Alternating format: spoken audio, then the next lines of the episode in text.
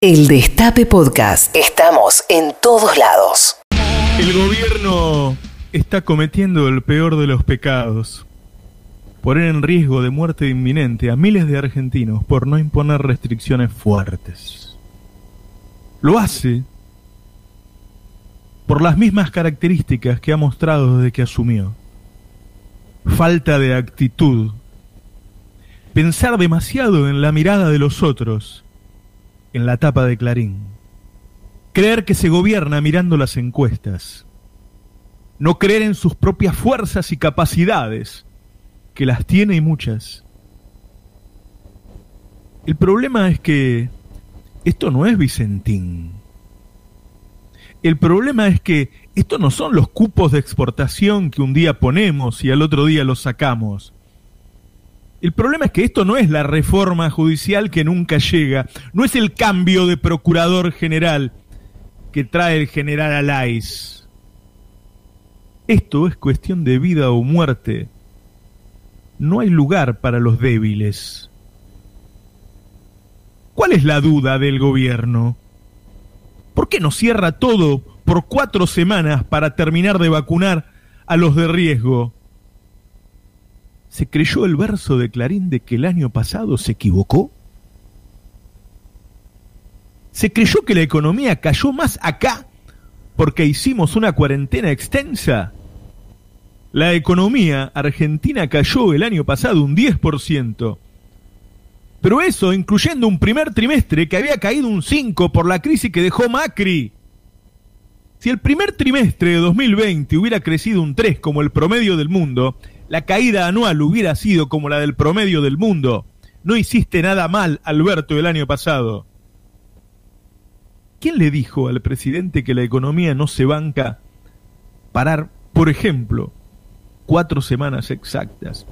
El gobierno debe parar todo y dar un IFE importante a la población y ATP a las empresas. Repito, el gobierno debe parar todo dar un IFE importante a la población y ATP a las empresas. Invertir, por ejemplo, el total del impuesto a la riqueza a ese fin.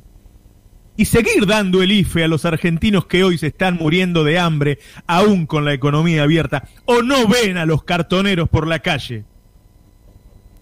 O no ven las manifestaciones cada vez más gruesas de los movimientos sociales de izquierda. El problema no fue la cuarentena, Alberto, fue la pandemia. Por eso hay más pobres. En todo caso, lo que había que hacer era dar más IFE y más ATP, no menos cuarentena. Y no dejar subir los precios. Tendríamos muchos menos pobres con la misma cuarentena y menos inflación. El problema no son tus medidas, Alberto. Son las medidas que no tomás. No le creas a Clarín, Alberto. La gente cada vez le cree menos. El problema es que Magneto encontró la fórmula, lo convence al presidente de que aún convence a la población y el presidente actúa en consecuencia. Magneto hace la tapa de Clarín para el gobierno. ¿No piensan que la segunda ola tiene que formar parte de la negociación con el Fondo Monetario Internacional? ¿Que necesitamos gastar más? ¿Por qué hacen un análisis tan lineal de la economía? ¿Quién les dijo que si una familia no gasta un mes, no lo va a gastar luego? Por lo menos una parte. ¿Quién les dijo que una fábrica no recupera la producción que no haga en cuatro semanas? Por lo menos una parte. Si están haciendo cuentas económicas, ¿consideraron el costo económico de que haya otras 60.000 muertes, pero esta vez en 60 días? ¿Qué creen que va a hacer la población cuando se muera de miedo? Lo que va a hacer la población es meterse adentro y ocasionar de manera desordenada lo que el gobierno se niega a hacer hoy de manera ordenada. ¿Cómo no se dan cuenta de que no pueden salir ilesos de esto? Que alguna pérdida económica van a tener. Que hay problemas que no tienen soluciones buenas. Que hay que elegir la menos mala y que la peor decisión es no tomar ninguna decisión.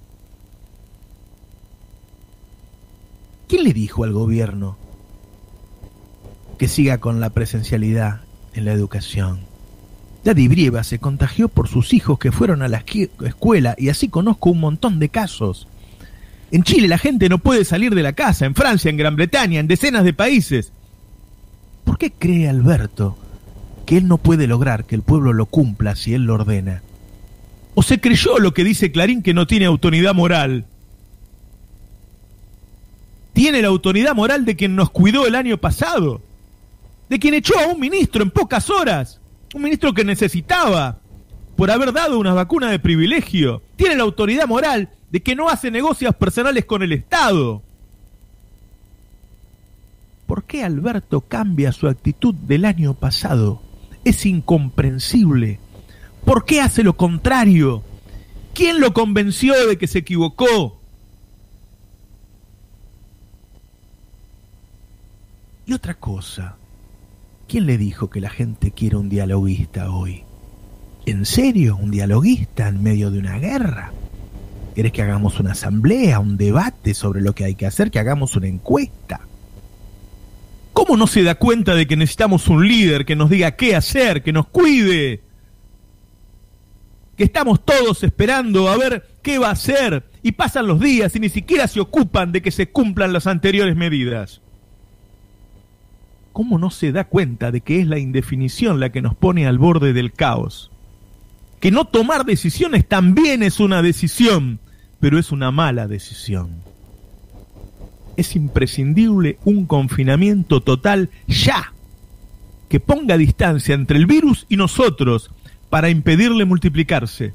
Un cortafuego que nos separe, disminuya su poder de expansión y nos salve. Cuando la caravana de muerte sea interminable, nadie le va a echar la culpa a Canosa ni a Majul, ni mucho menos a Manieto, que hace décadas que sobrevive a todo. Los muertos van a pesar sobre los hombros del presidente. La economía se recupera, de la muerte no se vuelve, lo dijiste vos, Alberto. Estamos ante las puertas del abismo. Cerralas, Alberto. No escuches a Clarín, que no es Clarín quien gobierna, y mucho menos quien ganó las elecciones. Escuchá a la gente de buena voluntad, que ayudó a que estés donde estás, y salva la vida de quienes confiaron en vos. Buenos días, esto es Navarro 2023. El Destape Podcast. Estamos en todos lados. El Destape Podcast.